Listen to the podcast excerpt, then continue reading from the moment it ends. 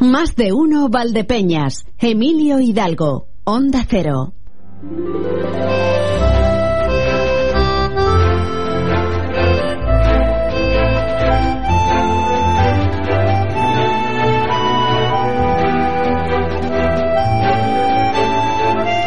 Un poquito más tarde de lo habitual, sí. Pero merecía la pena para ver ese partidazo que nos ha situado en la final del Campeonato del Mundo de Baloncesto. Ahí ha estado España. Mm, se nos habían atragantado los canguros australianos. Se nos habían puesto aquí. Mm, ha habido un momento, ha habido un momento que he empezado incluso a tenerle cierta manía a, a Chris Hemsworth. Voy más allá. Ha habido un momento que incluso he empezado a tenerle manía a Elsa Pataki por haber sido a vivir allí. Lo que pasa es que luego ya todo ha enderezado. Sí, claro, porque había algún oyente que estaba ya pensando, bueno, la manía a Chris se la tenías ya de antes, por casarse con Elsa. También pudiera ser, no, pero en este caso, por el baloncesto. Qué tipos, qué selección más correosa, ¿eh? Pero bueno, al final, al final ha triunfado lo que tenía que triunfar, que era la selección española.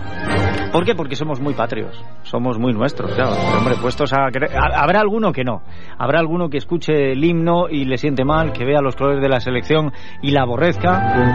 Habrá alguno, no recuerdo quién fue, el que dijo ya hace tiempo, ya se me olvida porque se me juntan tantos tontos que no caben. Pero hubo alguien que dijo que cuando veía un partido y España jugaba con otros, iba con otros, siempre. Bueno, pues yo no, yo es lo que tengo, ¿no? Y, lo sufro y lo paso todos lo hemos pasado mal aquí en redacción. Hasta que hemos visto que, finalmente podíamos estábamos ahí que volvemos a la final. Y fíjense lo que son las cosas. Viernes 13 y 13 años después volvemos a una final del campeonato del mundo de baloncesto. Y todos aquellos que me están escuchando a los que no les guste el baloncesto o el deporte están diciendo, ¿y a mí qué? Si me resbala. Bueno, pues, pues también puede ser. Que no digo yo que no. Por eso vamos a hablar de otras cuestiones. Pero es que no se crean que hoy la cosa va a ser como decir, hombre, vamos a tirar cohetes. No, porque el primer tema, el primer tema que vamos a buscar va a ser la comunicación con Alfredo Castillo de Weatherman para que nos explique esto de la depresión aislada en niveles altos. ¿Por qué tiene tan mala sombra, oiga? ¿Eh? porque lo que es en el litoral mediterráneo está dejando las cosas. Valencia y Murcia, Alicante, lo están pasando mal. ¿eh? Está dejando una cantidad de agua que es que no es lógico. Esto de las gotas frías que veíamos antes, allí lejos, parecía que nunca nos iba a tocar, pues eh, es aterrador. Vamos a ver qué es lo que nos puede dejar todavía por aquí. Hablaremos con él porque tiene previsiones de precipitaciones y ya les digo que son un poquito alarmantes. Luego quiero hablar también con las amigas de Rosae, la Asociación de Mujeres Afectadas de Cáncer de Mama. Hace algunos días que ya nos estuvo contando Antonio Alberola Rojas en el tiempo de información que están participando en una especie de concurso que hay, se puede votar a través de la red, concretamente en la página de los laboratorios CINFA y un número de, asociaciones que todas están destinadas a lo mismo, a la lucha contra el cáncer, a la prevención, a la investigación, a la ayuda a los que padecen esta enfermedad, pues un grupo de asociaciones van a recibir un premio, que no sé ahora mismo cuántas son, lo mismo me estoy equivocando y es una solo. Pero el caso es que el plazo para votar termina el 30 de septiembre, hay muchas asociaciones y Rosay no está mal situada, vamos a ver si empujamos un poquito más. Quiero hablar también con los amigos de AFA, la Asociación de Familiares y Amigos de Enfermos de Alzheimer, porque el próximo día 21 de septiembre es el Día Mundial del Alzheimer y antes de llegar a esa fecha eh, van a prepararnos un nuevo paseo por la memoria. Y este es uno de esos temas que no queremos que se nos olvide. Y además me gustaría también tener tiempo de hablar con la alcaldesa de Castellar de Santiago. No sé si todo va a tener cabida porque hemos perdido un tiempo disfrutando de esa final, o mejor dicho, hemos invertido un tiempo en ver cómo llegábamos a la final del Mundial de Baloncesto. Puede que algún tema se nos quede para otro día, pero de momento me gustaría hablar con el Ayuntamiento de Castellar de Santiago porque saben ustedes que están en fiestas, que tienen además algunas tradiciones curiosas como el tema de las hogueras y de las salvas al aire y la subdelegación del gobierno les ha dicho que eso de las hogueras va a ser con, eh, todas las garantías y el permiso, pero que las armas nada. Lo de disparar ni mucho ni poco. Es más, les prohíbe, dice la nota, portar, exhibir y usar fuera del domicilio o en su caso del lugar de trabajo cualquier clase de arma de fuego. Y esta nota, si uno la retuerce, tiene aquello de que dentro de tu casa o en el lugar de trabajo puedes utilizar el arma de fuego. Cuidado, cuidado, vamos a coger las cosas por donde es y no por donde queramos. Pero sí que me gustaría hablar con la alcaldesa, con Carmen Ballesteros, para que me cuente qué alternativas contemplan. Si es que contemplan alguna alternativa, por esto no ha sentado bien en el municipio.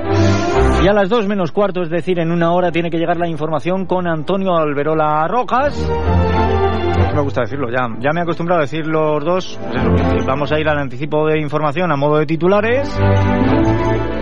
Antonio Alberola Rojas, bienvenido, compañero. ¿Qué tal, Emilio? ¿Cómo estás? Pues estoy bien, estoy deseando conocer los titulares para ver qué es lo que nos aguarda hoy en el tiempo de información. Pues jornada de viernes pasada por agua, se espera una previsión de lluvia bastante importante para lo que queda de día y te cuento también que en Almura Diel, la portavoz del Partido Socialista, María Asunción del Moral, ha denunciado un contrato poco ético que según ella ha realizado el equipo de gobierno del Partido Popular, puesto que, eh, según eh, María Asunción del Moral, han contratado a una persona eh, para llevar los servicios de limpieza del ayuntamiento cuando anteriormente en este, este trabajo lo realizaba una bolsa de trabajo que daba empleo a unas 14 personas, eh, repartidas en dos, en dos meses, unas horas, media jornada cada una de estas personas. Externalizan servicio, vaya. Externalizan servicio y para más INRI, según nos cuenta María Asunción del Moral y según denuncia, eh, esta persona que va a ejercer esta labor eh, durante un año era una persona que iba en la lista del Partido Popular en las elecciones anteriores. Por tanto, habla de que es un contrato poco ético, habla María Asunción del Moral de que el alcalde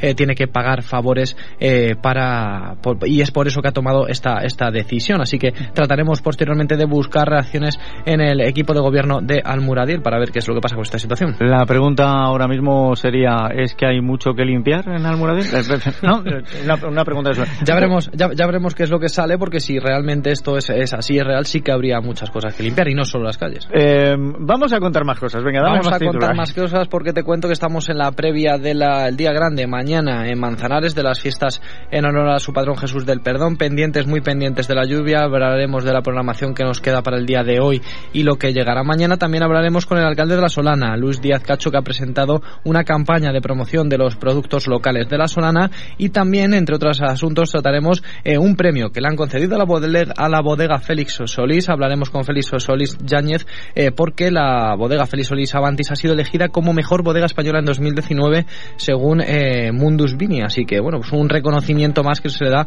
a Bodegas eh, Felisolís. Enhorabuena, enhorabuena para ellos. ¿Y más asuntos tenemos? Pues eh, sobre todo esto y mucho más seguiremos trabajando a, ver qué es lo que nos depara el resto de mañana hasta las 2 menos cuarto en tiempo de noticias aquí en Onda Cero Valdepeñas. Bueno, pues estate pendiente también de lo que nos cuente ahora Alfredo Castillo de Weatherman para ver si nos va a llover mucho o poco o qué. ¿Y dónde? Porque ya sabes que a mí me interesan otras zonas de la geografía española. Oye, y de todas maneras, algunas de las entrevistas que vamos a tener en la segunda parte de programa creo que te pueden interesar. Así que si tienes un huevo te pasas por aquí. Luego nos pasamos. Venga. Gracias, Antonio. Ahora. Estos son los, los titulares que les recuerdo llegan gracias a Torres Patón Asesores. Torres Patón Asesores, su seguridad y confianza en gestión integral de empresas. Torres Patón Asesores sociedades, seguros, fiscal, laboral, jurídica, mercantil, administración de fincas. Torres Patón Asesores, en calle Buen Suceso 22, Valdepeñas. Visite nuestra web torrespatonasesores.es.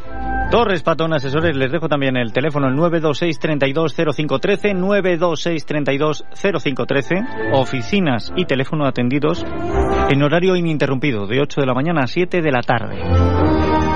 Dicho esto, conozcamos el estado de las carreteras de nuestra provincia, muy atentos a ello, luego volveremos a estar también en el tiempo de información atentos a ello porque nos preocupa que la lluvia pueda incidir en la circulación. A ver cómo está esta hora. Dirección General de Tráfico, Nerea Fernández, buenas tardes. Buenas tardes. A esta hora les vamos a pedir precaución en la A4 a su paso por Almuradiel. En ese punto, el vuelco de un camión portacoches obliga a cierre del carril derecho y además mucha precaución porque genera en torno a 9 kilómetros de retenciones en dirección Córdoba. En el resto de carreteras de la provincia afortunadamente se circula con normalidad. Muy bien ustedes, eso es lo que tenemos en cuanto al tráfico. Por favor, mucha precaución a la hora de circular por las carreteras de nuestra provincia. Queremos que el desplazamiento sea seguro.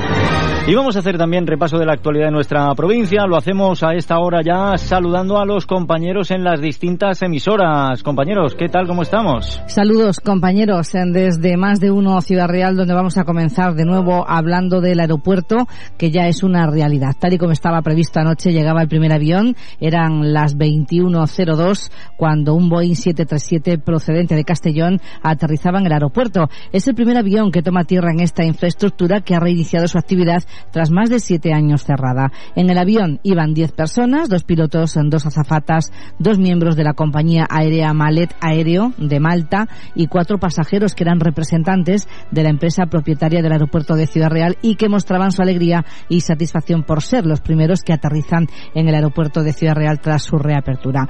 Saludos provincia desde Alcázar San Juan, fin de semana de suspensión de múltiples actividades, en general todas las que concernían a la Titán de la Mancha 2019, el décimo aniversario de la gran prueba BTT con varios recorridos de 300, 180 kilómetros y que reunían a más de 2.640 ciclistas llegados desde España y parte de Europa en toda esta comarca. Lamentablemente, los informes de la subdelegación de gobierno, alertas de protección civil, previsiones meteorológicas de EMET adversas han obligado a que la organización tome la decisión de posponer esta prueba para el fin de semana próximo. Sería, por tanto, viernes 20 y 21 de septiembre, sábado, cuando se celebre la Titán de la Mancha 2019. Con todo lo que había preparado, volcándose también y yendo de la mano actividades como a pie de calle de ASECEN. Eh, queremos buscar eh, confirmaciones oficiales, pero también tenemos entendido que la Asociación de Empresas y Comercios Centro Mancha pospondrá esta actividad para el fin de semana siguiente. Y así pasa con muchas de las cosas que teníamos en un fin de semana que prometía una agenda trepidante Alcázar, pero que básicamente con la lluvia eh, quedará todo eclipsado. ¿Qué tal compañeros? En esta mañana de viernes seguimos muy pendientes del fenómeno Dana que está azotando a, sobre todo a la provincia de Albacete, aunque se extiende la previsión de alerta a la de Ciudad Real y hay que decir que el Meteocán tiene previsto a subir la alerta hasta el nivel 1 en toda la comunidad autónoma, no solamente en la provincia de Albacete que, ya lo está. Además, les contamos que estamos pendientes de los efectos de, em, de ese temporal, por ejemplo, eh, se ha roto parte del trasvase Tajo Segura a la altura de Molina de Segura. Hablando de agua, curiosamente, hoy se ha registrado la proposición no de ley en las Cortes de Castilla-La Mancha conjunta entre Ciudadanos, PP y PSOE para buscar una postura unitaria en el debate hídrico de nuestro país. Y al margen de estos asuntos, también es noticia esta mañana que las listas de espera se redujo en los últimos cuatro años en más de 32.400 pacientes. Al finalizar el pasado mes de agosto, esas listas de espera se situaron en 98.000, 98.000 pacientes y también pendientes del primer caso de listeriosis que se ha dado en Castilla-La Mancha en este caso en la provincia de Albacete. De estos y otros asuntos, a partir de las 2 y 20 ampliamos información en el tiempo de Onda Cero Castilla-La Mancha. Pues gracias a nuestros compañeros, a Consoli Romero en Ciudad Real, a Marcos Galván en Alcázar de San Juan y también a Javier Ruiz, director de informativos de Onda Cero en Castilla-La Mancha. Y dicho esto, 12 y 52 minutos y hoy es que me quiero explayar un poco más con el tema de, de la Dana. ¿La Dana? El tiempo con Alfredo Castillo, de Weatherman.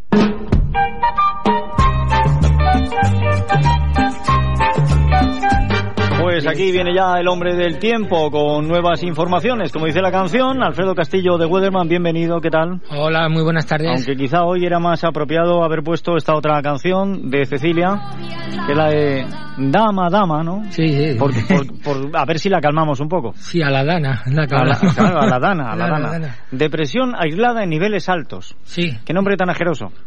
Gota fría de toda la vida. Decía Maldonado esta mañana sí. que no sabía de dónde sacan tantos nombres. Bueno, pues porque ahora, eh, ahora nos gusta mucho el poner el nombre científico. ¿eh? Claro, esto causa el problema que causa, ¿no? Exactamente. Bueno, uno gota fría. Uno se para en una farmacia y ve cómo llegan a pedir ácido acetil salicílico en lugar de aspirina. Pero bueno, eh, el cultismo tonto. Yo me siento un poco responsable. Sí. Lo, tengo, sí, lo tengo que reconocer porque llevo un par de días eh, alegre, me pongo a canturrear y cuando yo canto pasan estas cosas. Pero me confirman que no tiene que ver con que yo cante. No, no. Vale. No, porque yo a veces canto también y y no llueve. Ha visto el verano bueno, eh, tan seco que hemos tenido. Lo suyo tiene más delito porque usted controla el tiempo. Ya, pero por eso Aún así es peor, ¿no? No cae ni una gota. No sé, pues entonces lo controla mal. A ver, eh, vamos a echarle un vistazo a, esto de la Dana. Eh, ¿Cuánto tiempo va a durar? ¿Podemos esperar mucha agua? Porque me- los datos que me daba usted esta mañana me han asustado, me han inquietado. Bien, situación. Entró la, lana por la zona de, o la gota fría por la zona de Cataluña, se situó la zona del Mediterráneo y hoy la tenemos en la zona del Golfo de Cádiz.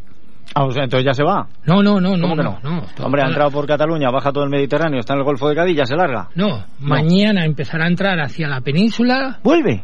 Zona de Castilla-La Mancha, Madrid y para el domingo estaría en la zona de Portugal. Oye, pero entonces, claro, Hace todo ese giro. claro, pero la bajada desde Barcelona por todo el literal mediterráneo, que sabemos que ahí es donde se recarga de humedad, Ajá.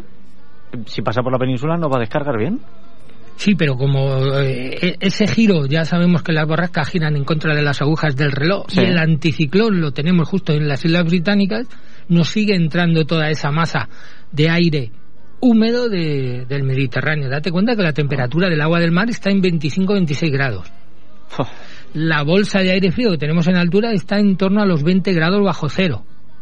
Le, le quito la canción a, ese a la dama. contraste. Ya no le pongo canción. No, ya no le pongo canción. No, no. Vuelvo a la tradicional, hombre. No, no me gusta eso. Ese contraste es el que está generando estas tormentas tan fuertes, sobre todo Murcia, Alicante y Valencia. Eh, ¿Para cuándo pasa? Ya le digo, para el domingo parece que llegaría a Portugal y parece que ya pasaría. Ya, pasaría, sí, claro. Lo que pasa es que ha bajado hasta Marruecos, va hasta Portugal, nos va a pasar por encima. Exactamente. Vamos a ver... Previsiones, que era lo que usted comentaba. Eso, las previsiones de, de precipitaciones porque mm, me ha inquietado, ya le digo. Sí, mira, para hoy viernes, Sí. Montiel 75 litros por metro cuadrado. Qué barbaridad. Villanueva de los Infantes 57, ya llueve sobre mojado después de, Sí. de la tormenta que Sí. tuvimos. En Alhambra 52. En torno a los 48, Manzanares, La Solana y Albadalejo. Y, y todo así, eh, 44 aquí en Valdepeñas, Villamanrique 35. Cuidado con mañana. Esta tarde se puede ir generando tormentas, Sí. ¿eh?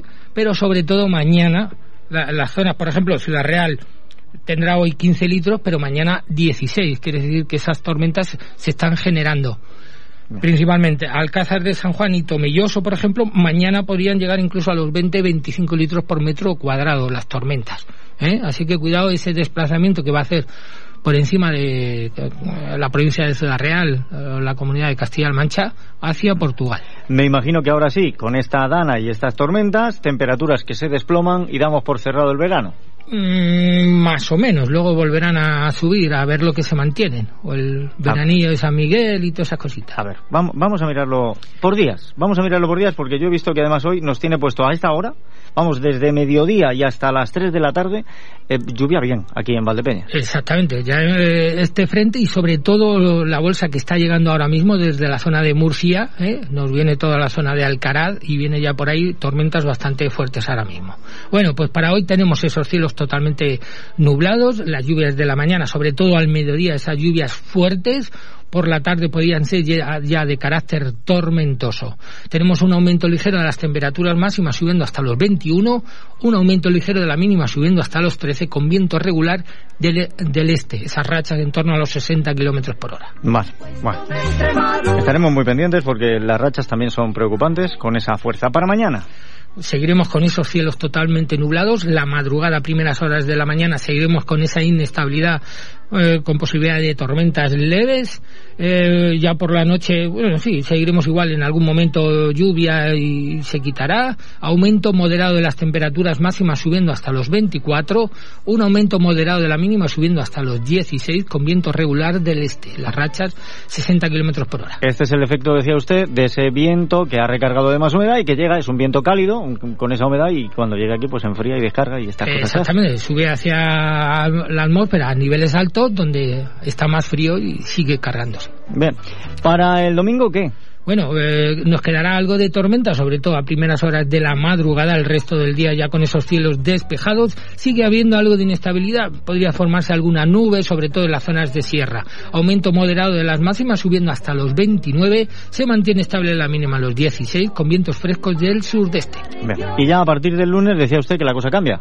Sí, bueno, pues seguiremos con esos cielos variables en algún momento despejados o con nubes. Se mantiene estable la, la máxima en los 29, aumento ligero de la mínima subiendo hasta los 18 con vientos leves ya del sur. Hmm. Más, más. El, martes. bueno, pues eh, variable o sobre todo principalmente esos cielos despejados por la tarde y la noche, aumento ligero de las máximas subiendo hasta los 30, aumento ligero de la mínima subiendo hasta los 20 con vientos moderados del suroeste. ¿Cómo ha cambiado la cosa? Para el miércoles... Cielos variables, descenso moderado de las máximas bajando hasta los 27, descenso moderado de la mínima bajando hasta los 17 con vientos leves del suroeste. El jueves... Cielos variables, alguna lluvia parece que podía llegar, descenso ligero de la máxima bajando hasta los 26, se mantiene estable la mínima a los 17 con vientos suaves del suroeste. ¿Y para el próximo fin de semana qué se ve? Bueno, el, el viernes parece que seguiríamos con la misma tendencia, alguna algo de lluvia y todo eso, en torno a los 25 de, de máxima, 17 de mínima. Les digo también, porque estoy mirando ahora mismo los datos de la estación de Meteoval, que desde que comenzó a llover, pues han sido algo más de 13 litros por metro cuadrado lo que nos ha caído y lo que cabe esperar durante el día. Y en el día de hoy, o sea, desde que comenzó el día, no llega a los 9, algo más de 8 y medio. Bueno, el agua nos viene bien, pero que nos venga un poco más pausada para que la tierra vaya tragando. Alfredo Castillo, de Weatherman, muchísimas gracias por esta información. Vamos, vamos rápido, llega el boletín, luego les cuento más cosas, no se vayan. Escuchas Onda Cero, Valdepeñas, te mereces esta radio. La una y ocho minutos volvemos en nuestro programa y lo primero que voy a hacer, lo primero que les propongo es un poquito de reflexión, hoy con esta sintonía.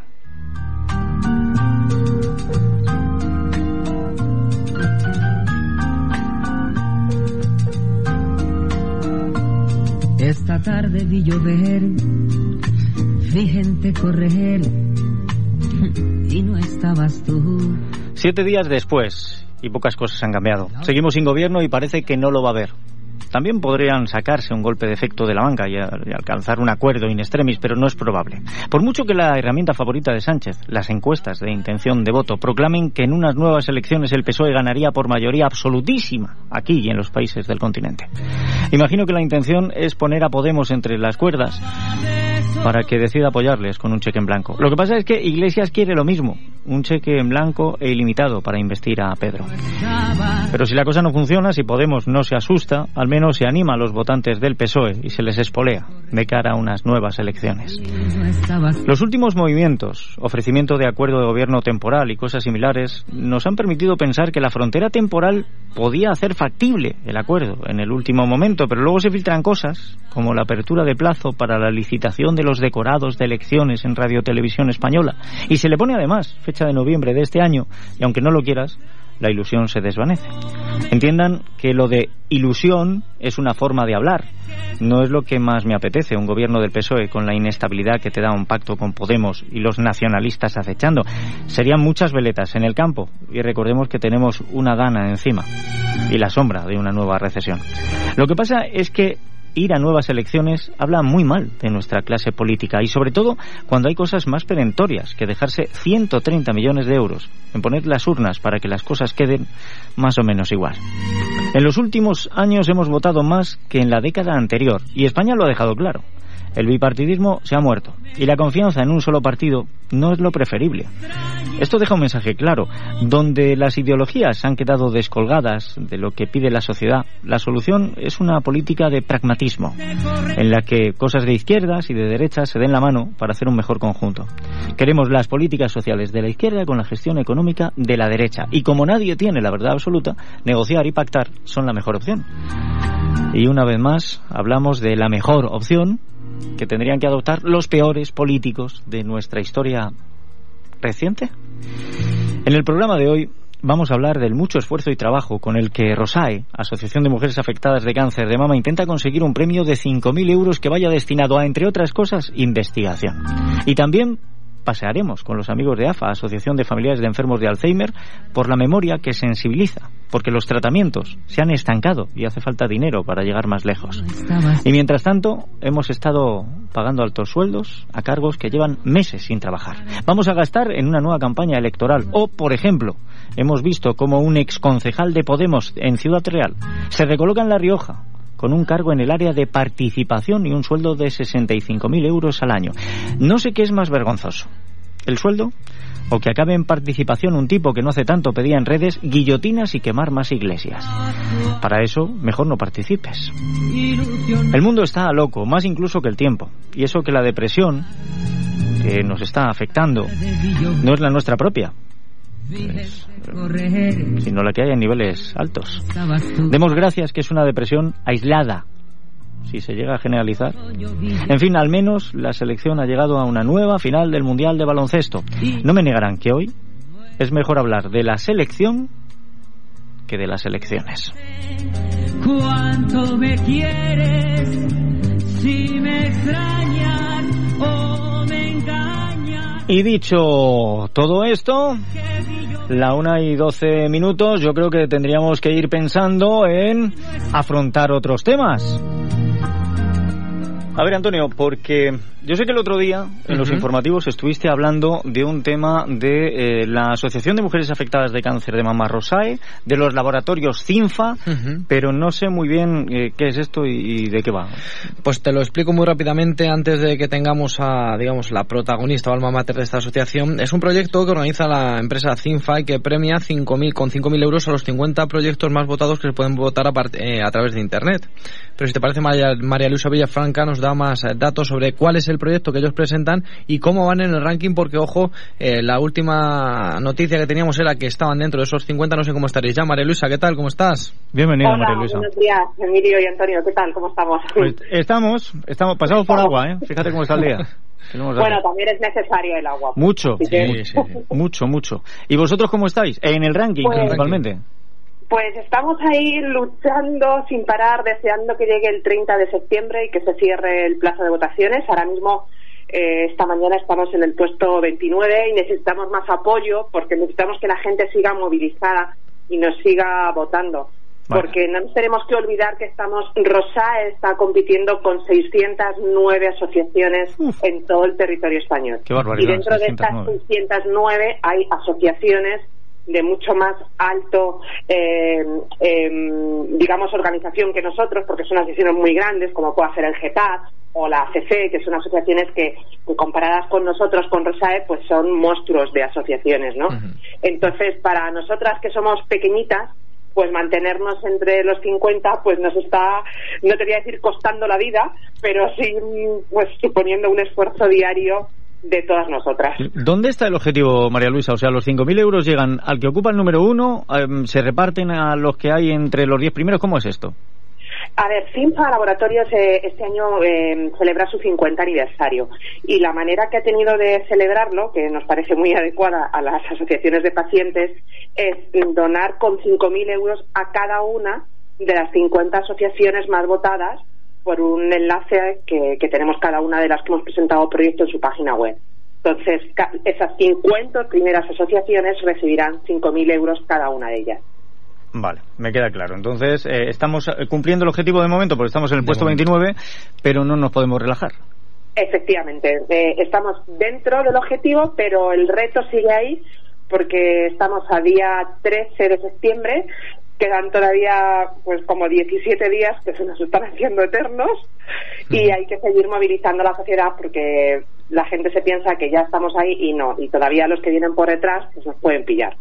Entonces, yo solamente quiero utilizar vuestro medio de comunicación, vuestros micrófonos, para decirle a la sociedad que por favor nos siga votando, que los necesitamos, que Rosae eres tú y Rosae somos todos y que necesitamos mucho de- del apoyo de la gente. Porque además, María Luisa, vuestro proyecto va encaminado, eh, porque ade- claro, no solo se vota una asociación, sino un proyecto. Cuéntanos un poco en qué consiste vuestro Sí, proyecto. eh, Rosae presentó el proyecto Bienestar Emocional y Cáncer de Mama. Ujú. ¿vale?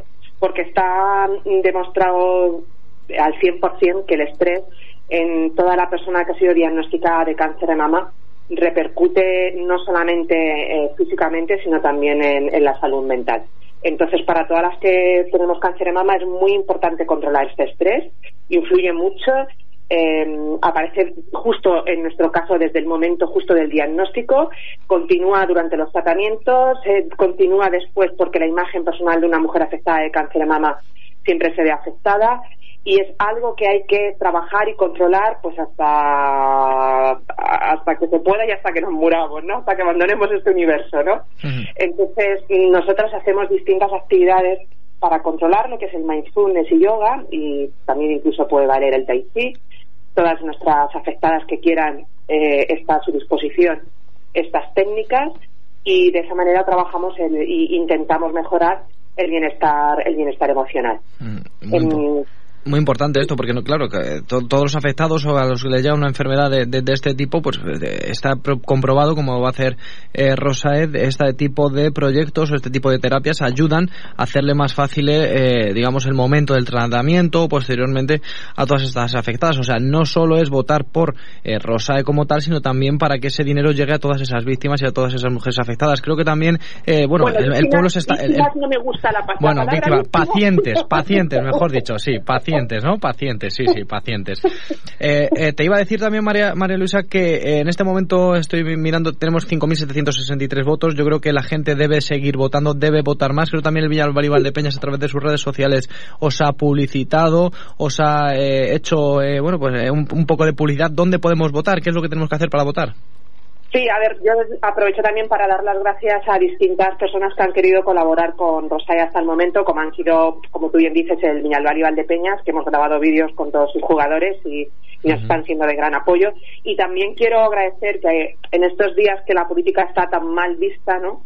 Sobre todo a nivel nacional con la situación que tenemos, pues sí que quiero poner en valor que todos los políticos que forman parte de la corporación del Ayuntamiento de Valdepeñas también han querido colaborar con Rosae y han estado a nuestro lado y también hemos podido grabar vídeos con ellos. Y yo creo que eso también hay que ponerlo en valor cuando algo se hace bien desde, desde el ámbito de la política. Bueno, hay que poner en valor que lo que estáis haciendo en general es un buen trabajo, porque más de 600 asociaciones optando a un premio que solo van a recibir las 50 primeras, estar en el puesto 29, pues eh, es un gran trabajo.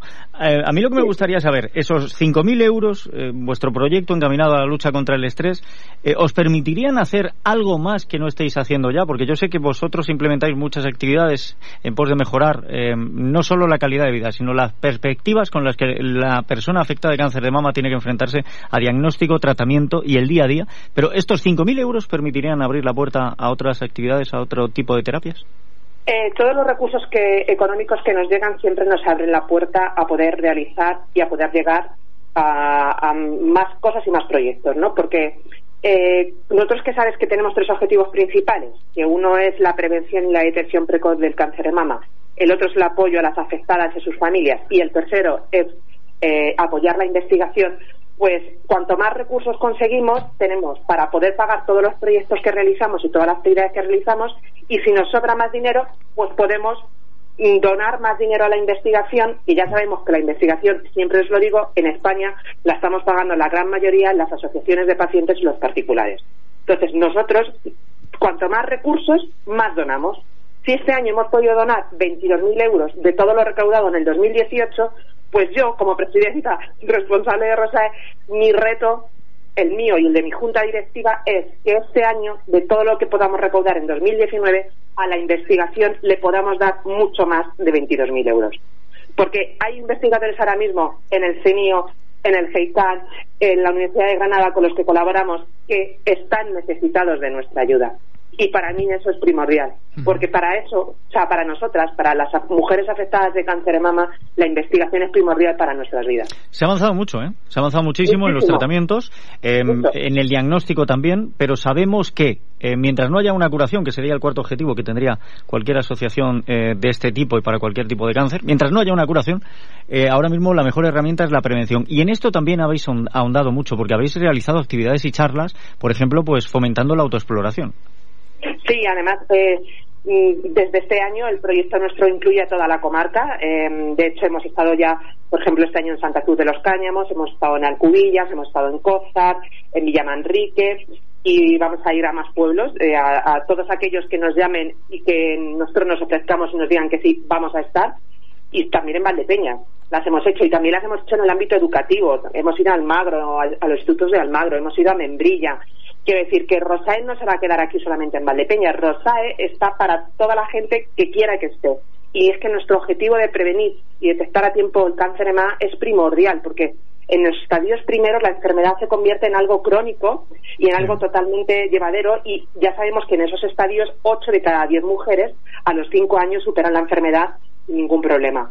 Entonces, nuestro trabajo es que es muy importante para la sociedad. Por eso todos los días nos matamos a trabajar. No, no vamos a, parar, por lo menos mientras que yo sea presidenta de Rosae y mis compañeras me acompañen en este proyecto tan ilusionante, no vamos a parar todos los días de trabajar y trabajar y trabajar por el cáncer de mama, porque esto se convierta en una enfermedad crónica y porque el día de mañana podamos decir que las mujeres no mueren por cáncer de mama.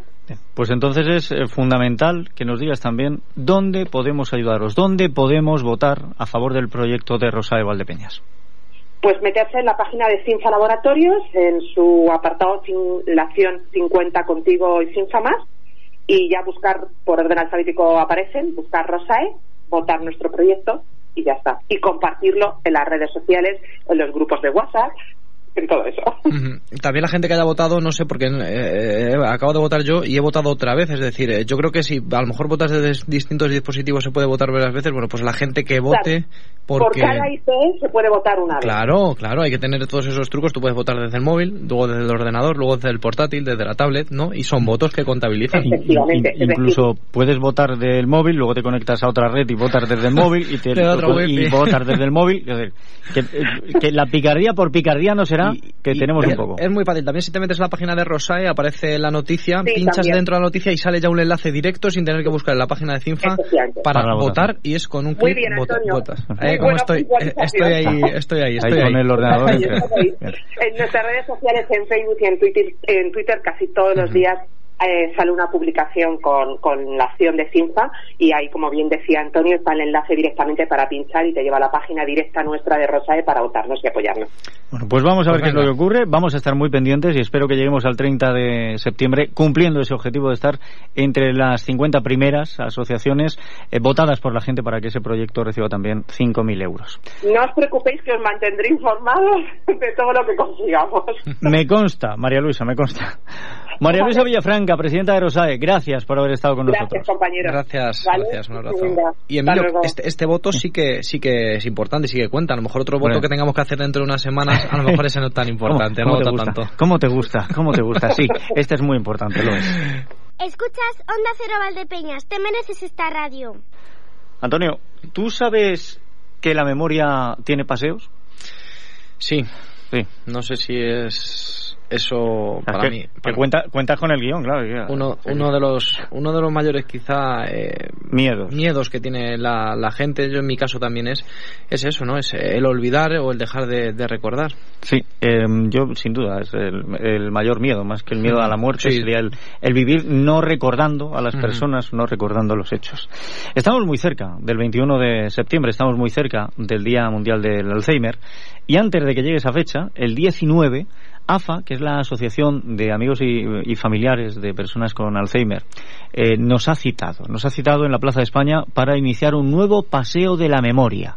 Y queremos saber más de todo esto. Así que déjenme que tengo que saludar desde AFA a Noemí Martínez Rodríguez. Bienvenida, ¿qué tal? Hola, buenos días. Muy bien, aquí atendiéndolo a los medios. ¿eh? Sería por nuestra parte un fallo imperdonable que acercándose la fecha nos olvidásemos de vosotros. No, yo le agradecemos de verdad porque nos apoyáis en hacer visible la enfermedad. Bueno, vosotros sí que lo hacéis visible, porque el paseo de la memoria lo que trata es de eso, de hacer un recorrido, de, de hacer por las calles visible a ese conjunto de personas que de manera directa o indirecta se están enfrentando al Alzheimer. Efectivamente, lo que queremos es bueno que sea un motivo de sensibilización a toda la sociedad, porque lamentablemente es un problema que podemos tener cualquiera, que no, nos afecta a todos los niveles, a todas las edades ya, porque ya hay más de un 10% menores de 65 años afectados por la enfermedad ¿m? y algunos bastante, bastante jóvenes. Entonces lo que queremos pues eso es eh, tener el apoyo de la sociedad para reivindicar eh, los derechos, por una parte, los derechos de estas personas y de sus familias, y lo segundo, pues demandar mm, que haya un, como dice el lema que hemos escogido a nivel nacional este año, es, es evolución. ¿Por qué? Porque la enfermedad lleva ya mm, eh, muchos años descrita, ya en el 2006 la describió a los de Alzheimer, sin embargo llevamos ya 40 años sin ningún avance significativo y más de 15 sin ningún fármaco nuevo. Entonces, bueno, pues lo que vemos es que, que hay que evolucionar, hay que evolucionar en este sentido y también en la manera de afrontar la enfermedad porque lógicamente la sociedad ha cambiado. Me parece legítimo que lo pidáis porque vos sois vosotros los que tenéis que pedir que esos avances se produzcan. También te digo, no quiero dejar una sombra de desesperanza en esta entrevista.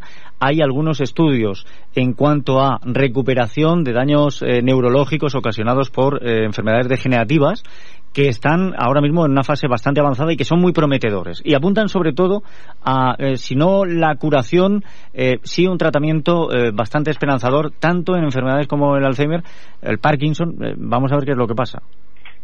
Sí, la verdad es que hay muchos estudios, lamentablemente mm, no avanzan lo rápido que, quisiéramos todos y de hecho una de las previsiones que tiene AFA Peña eh, ahora que ya no tiene la atención directa a los enfermos, es volcarnos en una de las cosas en apoyo a la investigación porque pensamos que es fundamental y muy, muy necesario. Hmm, yo, Noemí, lo primero felicitarles por la labor que llevan a cabo tan importante, ¿verdad? Eh, decía antes con Emilio que el Alzheimer es una de las enfermedades que más miedo da eh, a la gente, por lo menos a mí, esa pérdida de memoria. Y yo también estoy de acuerdo contigo en que quizá 15 años sin un medicamento nuevo sean demasiados. Es verdad que hay ciertos estudios y que hay eh, una línea de trabajo marcada que ojalá de sus frutos prontos. no sé si el apoyo de las administraciones está siendo suficiente porque evidentemente evidentemente las familias o el Alzheimer hoy en día no se puede curar, pero sí que se puede eh, ayudar o atender a esos eh, enfermos de Alzheimer y a esas familias darle un apoyo, no sé si económico, no sé si logístico, para que eh, puedan hacer o llevar su vida mejor. Sí, bueno, somos conscientes que la administración ayuda, pero también somos conscientes de que ahora mismo pasamos por un momento económico no demasiado floreciente, con lo cual esto se nota pero sobre todo lo que decía a nivel logístico sí que las familias eh, tienen necesidades y estamos todos a la expectativa. que lleva ya más de un año a punto de ir el Plan Nacional de Alzheimer y bueno, es también una de las reivindicaciones, la ministra ya lo presentó al Consejo pero esperamos que, no se demore mucho más y por fin tengamos ese esperado Plan Nacional de Alzheimer que llevamos tantos años demandando. toda ayuda es poca. Yo, yo por suerte no he tenido, no conozco ningún caso cercano de, de, Alzheimer. No sé, Noemí, seguro que conocerá usted eh, muchos más. ¿Cómo es el día a día con una enfermedad de Alzheimer? ¿Qué es lo que requiere? ¿Qué es lo que se necesita? Bueno, las necesidades son muchas. Cuando, en principio, cuando a una familia diagnostican a un familiar eh, de este tipo de enfermedad, eh, lo primero que, que, hay que informar, y es una cosa que demandamos mucho las asociaciones, es de un diagnóstico lo más precoz posible. ¿Por qué? Porque las capacidades que todavía tiene son las que se pueden preservar. Cuanto antes, más capacidades lógicamente va a tener. Entonces, eh, rápidamente hay que trabajar con los pacientes. Por eso están los centros de día donde se tienen las terapias no farmacológicas, que esto sí que está demostrado científicamente que lentece el proceso de la enfermedad. Y de ahí la, importancia que tienen trabajar con los enfermos. También trabajar con las familias. Las familias cuando nos diagnostican a una persona, el, desconocimiento suele ser grande, aunque ahora, mm, eh, gracias a Dios, hay más conocimiento, pero aún así la familia necesita mm, adquirir unas habilidades para poder enfrentar el día a día. La persona cada día va a ir teniendo más necesidades hasta que al final de la enfermedad es una dependencia total y absoluta. Sí, hablabas antes de, retrasar, digamos, el avance de la enfermedad. No sé también si eh, para todos aquellos que nos estén eh, escuchando y tengan miedo, les dé miedo llevar a ese punto, ¿no? Al que se le tenga que diagnosticar la enfermedad. No sé si hay, algún tipo de terapia, algún tipo de algo que se haga o que ayude a que eh, el, Alzheimer también no solo se retrase. Para preservar, para preservar la integridad cognitiva. Y, antes de que se te, sea detectado o hipotéticamente te fuera detectado. Sí, bueno, todos los estudios científicos hoy en día eh, pasan porque mm, 20 años antes de media de presentarse los primeros síntomas, la enfermedad ya está instaurada en el cerebro. ¿Qué pasa? Que habría que hacer un estudio a todas las personas para poder mm, paliar esos efectos antes de que tengan síntomas. ¿Qué pasa? Que eso, el costo sería muy elevado de hacer un streaming de todas las personas y es muy complicado, pero por eso a los primeros síntomas, no ya de pérdida de memoria, le damos mucha importancia a la pérdida de memoria que la tiene, pero hay otros síntomas más eh, que son los que nos van a, indicar que esa persona tiene algún problema cognitivo. Entonces, cuanto antes hay que acudir al médico, que la deriven a neurología, que lo diagnostiquen para poder enfrentar todo mm, con esas terapias no farmacológicas, todas las áreas cognitivas, trabajarlas. Bueno, ahora mismo lo que, lo que tenemos que hacer es apoyar y apoyar a AFA, que son los que dan el paso adelante. Lo vamos a hacer con esa cita del próximo jueves 19, eh, un paseo de la memoria, otra edición más. ¿A partir de qué hora, Noemí? Sí, estaremos en la Plaza de España a las siete y media de la tarde, a las 19.30. Y desde allí haremos, como siempre, el recorrido hasta el convento.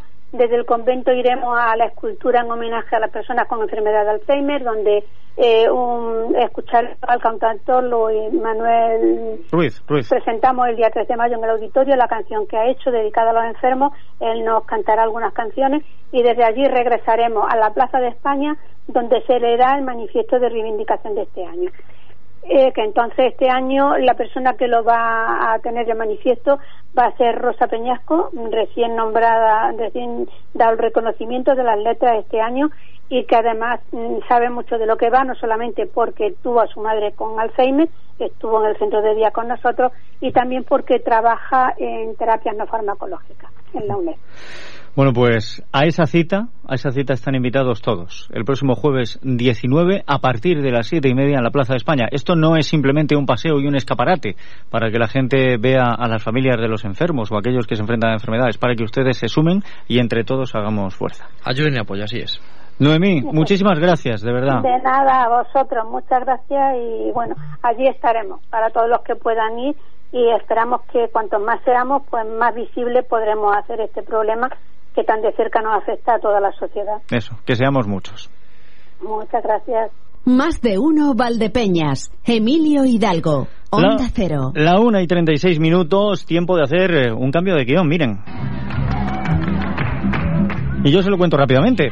Saben que tenemos una resolución, la subdelegación del gobierno le ha dicho a Castellar de Santiago que no pueden celebrar en, sus fiestas esas hogueras, las salvas al aire. Esto es muy americano, esto de disparar al aire. No van a poder hacerlo, no van a poder hacerlo. Eh, hablaremos el lunes, intentaremos hablar con su alcaldesa, ahora es imposible, pero voy a aprovechar este tiempo y además con esta melodía. ¿Eh? Este es el tema de la película West Side Story, el I Want to Live in America, porque hay alguien que sabe mucho de I Want to Live in America, incluso de I Want to Live in America 2, y que ahora llega con otro espectáculo Confusio, que lo vamos a tener el 29 de septiembre en el Gran Teatro de Manzanares, y que es mi monologuista favorito. ¿eh? Que yo podría decir, no, está entre los tres porque Leo Harlem es muy bueno, Dani Rovira, pero ¿para qué voy a mentir? Además, en la hemeroteca estoy pillado. Que no, que no, que es que es mi, mi favorito completamente. Goyo Jiménez, experto en asuntos americanos. Goyo, bienvenido, ¿qué tal? Bien hallado. Primero de todo, felicitarte por tu excelente criterio. Gracias, eh, gracias. Un gusto en lo tocante a humoristas y a, y a selección musical también. Bueno, y a trabajar en, en Onda Cero y en más de uno. O sea, no puede ser más perfecto. Bueno, ya está. Yo a partir de aquí me retiro. Saben que es mi último momento en radio, pero ya no necesito más. Estupendo. Oye, que ¿cómo es esto que ahora, ahora, porque según el cartel, ¿qué te pasas a los chinos ahora? ¿Confusio? Asusta, ¿verdad? Sí, es, no, lo que pasa es que eh, bueno, eh, eh, quería hacer un recopilatorio de mis mejores monólogos y tenía que ponerle una, un título y una tesis, ¿no? Y en este caso me vino a dar por lo de muchas veces aquella cosa de Confusio, ¿te acuerdas de la Miss Panamá? Aquella que dijo Confusio inventó la confusión. Sí, me bueno. ha hecho muchas gracias a tontería siempre y quería hablar de la confusión, de la confusión en la que vivimos instalados, que ya no sabemos qué lenguaje utilizar, lo, qué cosas comer, por, como cuáles son engordan, no engordan, son sanas, no son sanas no sabemos si invertir, si no invertir, si abrir una empresa, si comprar un coche eléctrico. Estamos en un momento de confusión y me venía al pelo. Así que nada, por eso le, le llamé. Y lo de la sabiduría oriental, eh, bueno, no está de más, ¿no? Tomarme un descanso americanos y, y mirar un poco a los chinos, que son la otra potencia. Sí, además una potencia que se están comprando España a plazos, ¿eh? Eh, con lo cual el día de mañana vamos a hablar todos en chino o ellos en español, no lo tengo claro, pero el camino lo llevamos por ahí, vamos a ir. Y ciertamente vivimos en un momento, yo creo que estáis en época dorada para los monologuistas, más incluso que cuando tuvimos la fiebre que todo el mundo era monologuista, yo llegué a ser monologuista y me quitaron la ilusión, eh, con gran criterio, por supuesto, sí, sí, las cosas como son. ¿A quién se le ocurre, a quién se le ocurre eh, actuar en una cena de la Asociación Española contra el Cáncer eh, y, y empezar el monólogo preguntándoles si son gilipollas? Me pasó lo que me pasó, Goyo. En serio, vaya. Pero a día de hoy es verdad, época dorada para los monólogos, eh, a pesar de que las gallinas sean violadas. Estamos muy locos. Estamos muy locos, muy confundidos. Yo de verdad creo que el problema es que cogemos el rabo por las hojas. La gente no lee el libro, solo se queda con el título o el artículo, ya ni te cuento. Compramos las cosas por la portada, incluidos los líderes políticos. ¿no? Muy complicado, uno de esos puntos de inflexión en los que puede pasar cualquier cosa.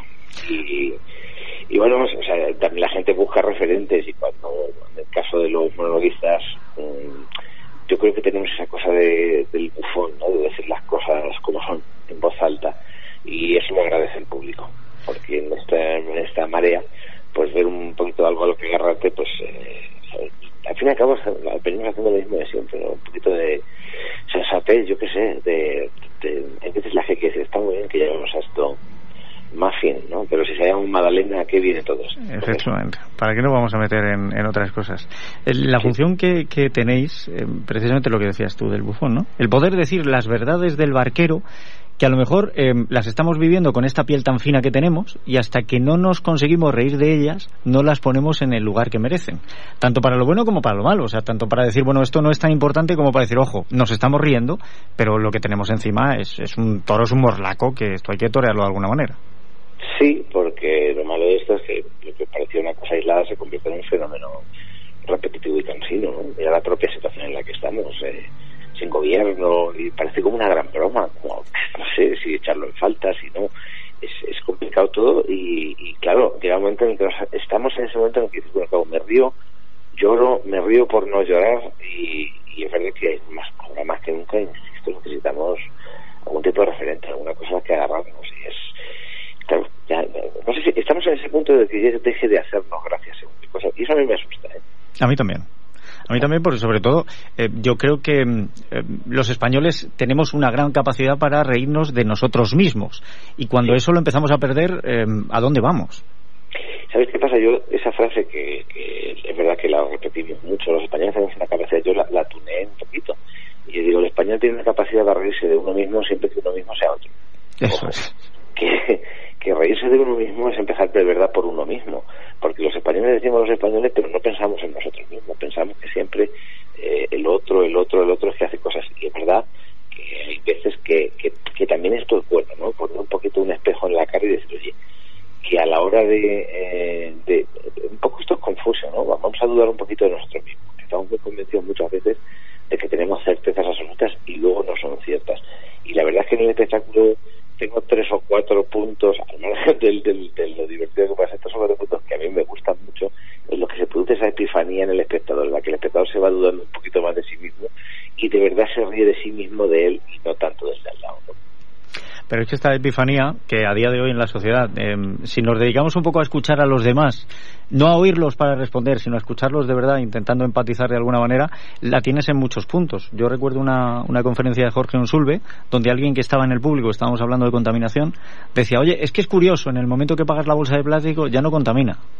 Y, y es ese momento en el que dices, pues no me para a pensarlo, pero es verdad. Eh, como cuando la gente piensa en el problema de superpoblación, siempre pensamos que es una cosa de los chinos o de los hindús o los pakistaníes, super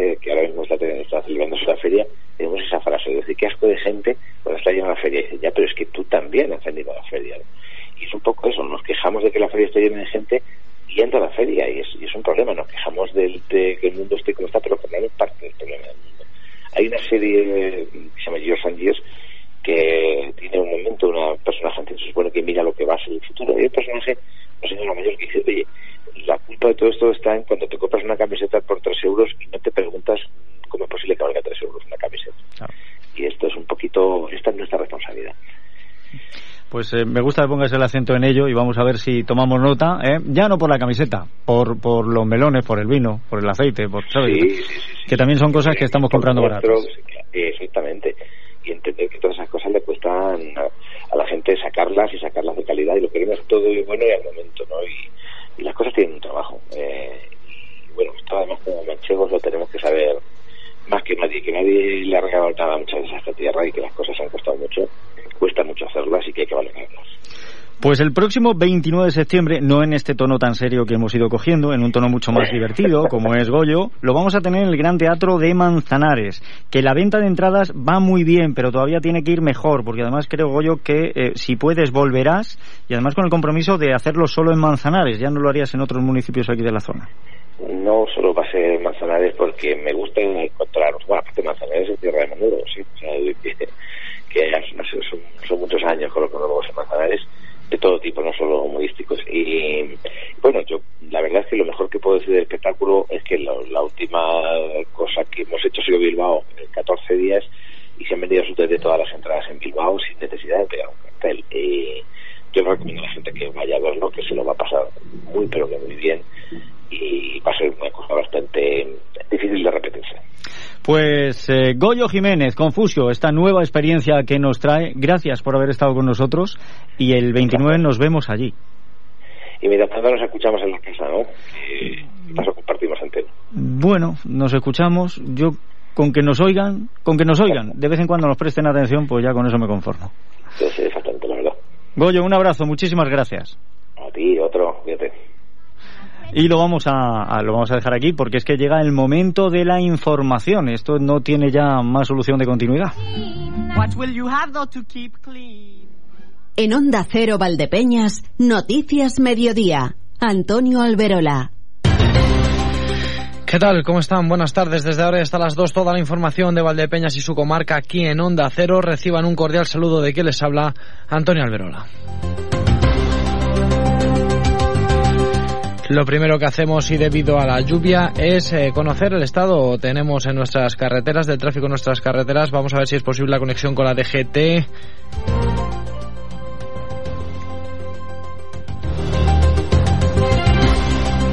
Me dicen que no es, posible esta conexión con la DGT. A esta hora llueve en Valdepeñas. Se esperan lluvias y tormentas en toda la provincia. Vamos a ver si es posible conocer el estado, la previsión meteorológica que nos deja la EMET. Tampoco es posible conocer la previsión meteorológica de la EMET. Una vez conocida o sin conocer la previsión meteorológica, vamos a conocer qué es lo que nos queda. Me dicen que sí, que tenemos la DGT. DGT, conectamos con la DGT. Buenas tardes. Les vamos a pedir mucha precaución si circulan por la A4 a su paso por Almuradiel. En ese punto, el vuelco de un camión portacoches, además de cerrar el carril derecho, les vamos a pedir precaución, como decimos, porque genera hasta 9 kilómetros de retenciones dirección Córdoba. Y mucha precaución también en la provincia de Ciudad Real. Está en alerta amarilla por fuertes precipitaciones que podrían dificultar la conducción. Pues ya saben, mucha precaución por esas alertas por lluvia. Estamos en la alerta amarilla una vez conocido el estado del tráfico. Nuestras carreteras vamos ya también a conocer los titulares que nos deja la jornada. Emilio Hidalgo, buenas tardes. Muy buenas tardes. Vamos a comenzar contando que Bodegas Félix Solís Avantis ha sido elegida por segundo año consecutivo Mejor Bodega 2019 en el Centro Internacional Mundus Vini. Y el PSOE de Almuradera ha denunciado una contratación irregular en el servicio de limpieza de esta localidad. El nuevo contrato habría ido a una persona que iba en las listas del Partido Popular en las pasadas elecciones. También les vamos a dar las cifras de la lista de espera del SESCAN en la provincia de Ciudad Real. Y también les contaremos en Crónica Deportiva que vamos a conocer cómo llegan a la primera jornada de Liga el Viñalbal y de Peñas y el Manzanares, que eso es Hidalgo de Fútbol Sala.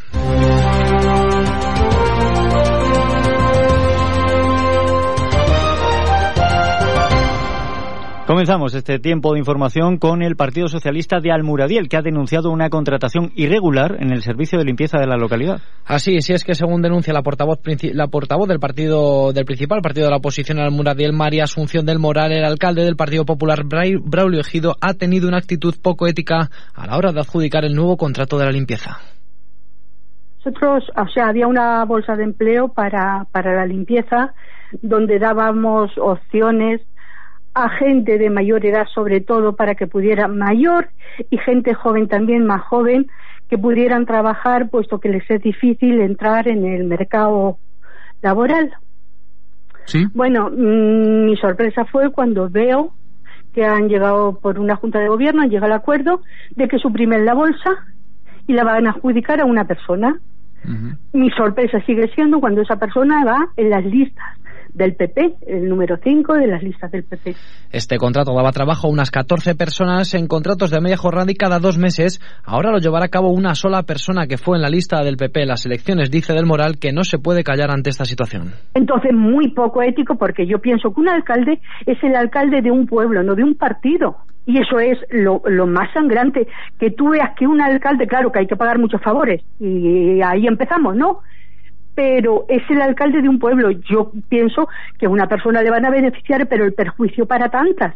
Y yo no puedo quedarme callada ante eso y de un perjuicio a beneficio. Se lo venimos contando. Bodegas Félix Solís ha recibido un nuevo premio, en este caso el Premio Internacional a Mejor Bodega de 2018. Lo recibe por segundo año consecutivo. Ese premio viene a refrendar la buena dirección y difusión de la marca. El presidente y director general de Bodega, Félix Solís Yáñez, en declaraciones a Cero, ha expresado su satisfacción por este premio al tiempo que ha avanzado la nueva, la nueva línea de expansión que va a seguir la marca. Estamos, eh, vamos a empezar una obra importante con una inversión de 70 millones de euros es hacer una, eh, el mayor almacén del mundo de barricas de roble americano. Lo vamos a hacer en Valdepeñas, lógicamente, y va a tener una capacidad de 125.000 barricas. También se hace otro almacén automático para botellero, que también los, los crianzas y demás los tenemos que tener en botellero, pues también bastante grande. Va a hacer que, que, Valdepeñas, concretamente la marca Viña al sea mucho más importante y queremos vender mucho más de lo que estamos vendiendo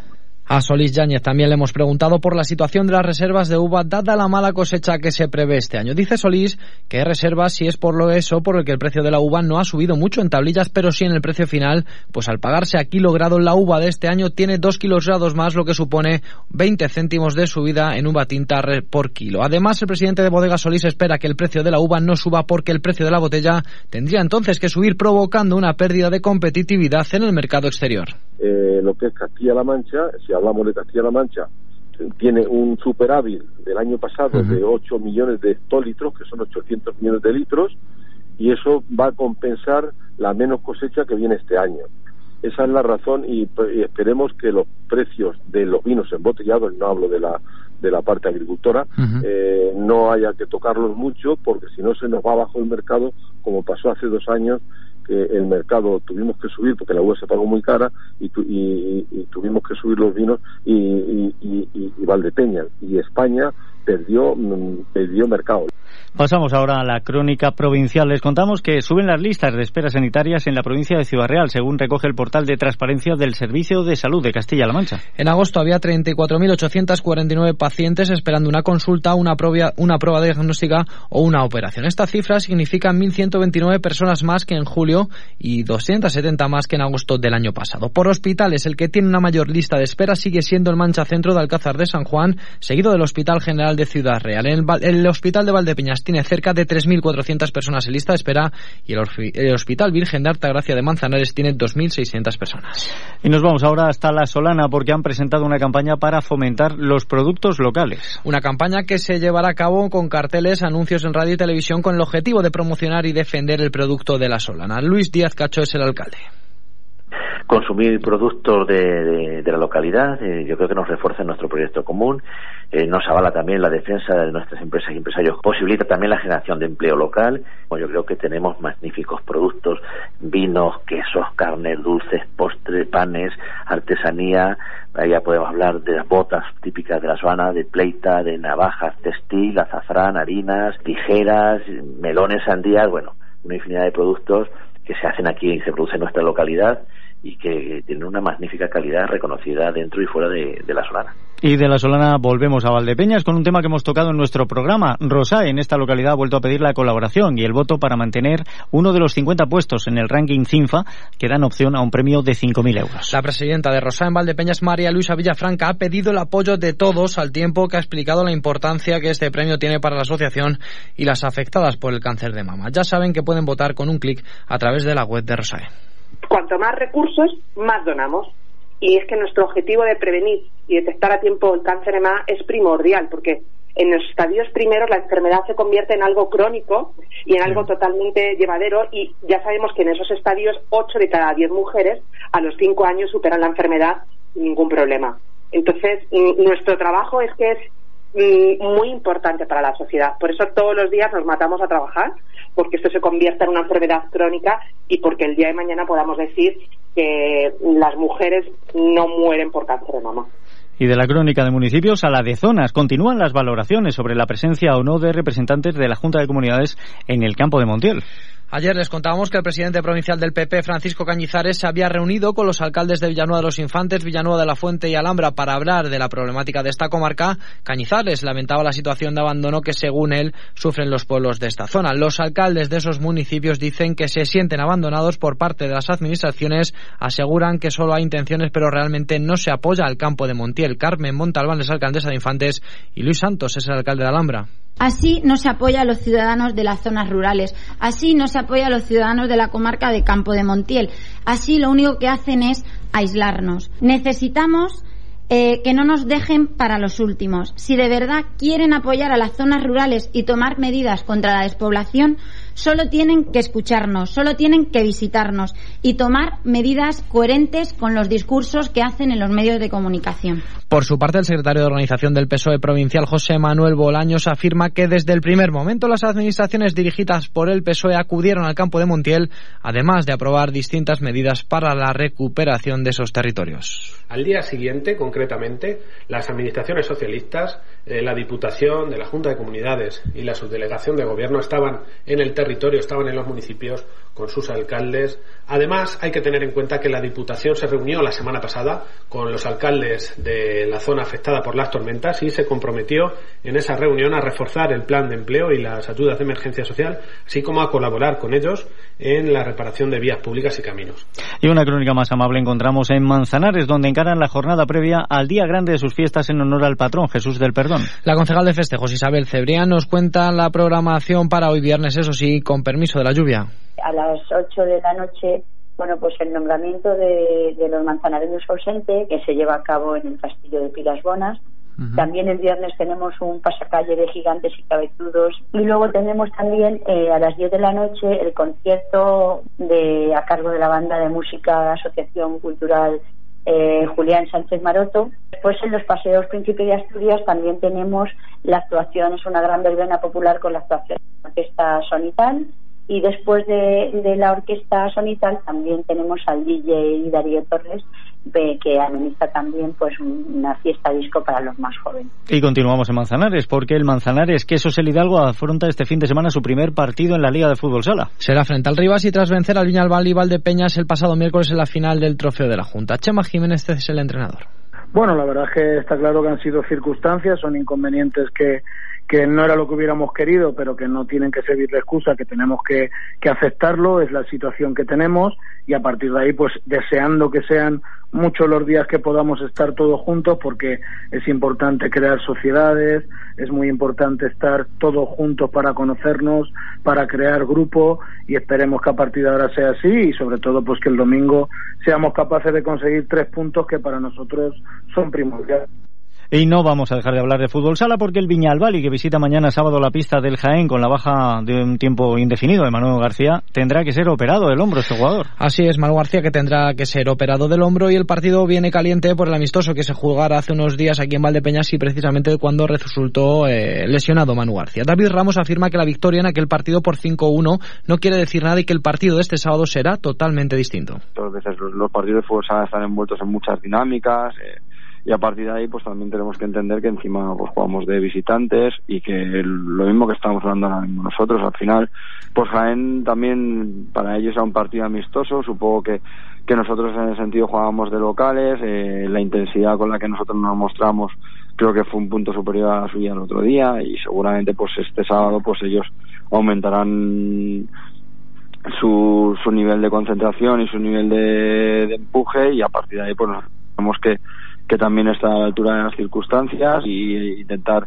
eh, en la medida de lo posible no sacar a la luz aquello que nos reste para, para poder estar con opciones de poder sacar los tres puntos que es lo que todos tenemos. Y la última nota de hoy es deportiva también, en este caso mezclado con medio ambiente. Sí, Emilio, y es que mañana sábado a partir de las 9 de la mañana se va a celebrar una ruta cicloturista de 30 kilómetros que discurrirá por caminos rurales en caso de que estos estén practicables y no se hará por vía de servicio hasta llegar a Consolación donde se llevará a cabo estas dos distintas iniciativas medioambientales. José Antonio Sánchez Celola es concejal de Medio Ambiente aquí en Valdepeñas.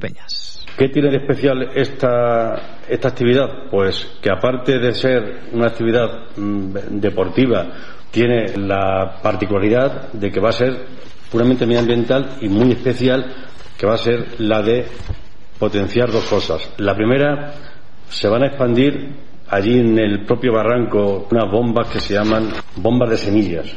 Entonces nosotros hemos creado, se crea, un refugio uno, para que el propio insecto, una vez que poliniza la planta, acuda, acuda a ese, a ese refugio pues ya saben, todos los amantes del deporte y del medio ambiente tienen una cita de mañana sábado a partir de las 9 de la mañana para hacer ciclismo y preservar el medio ambiente. Emilio.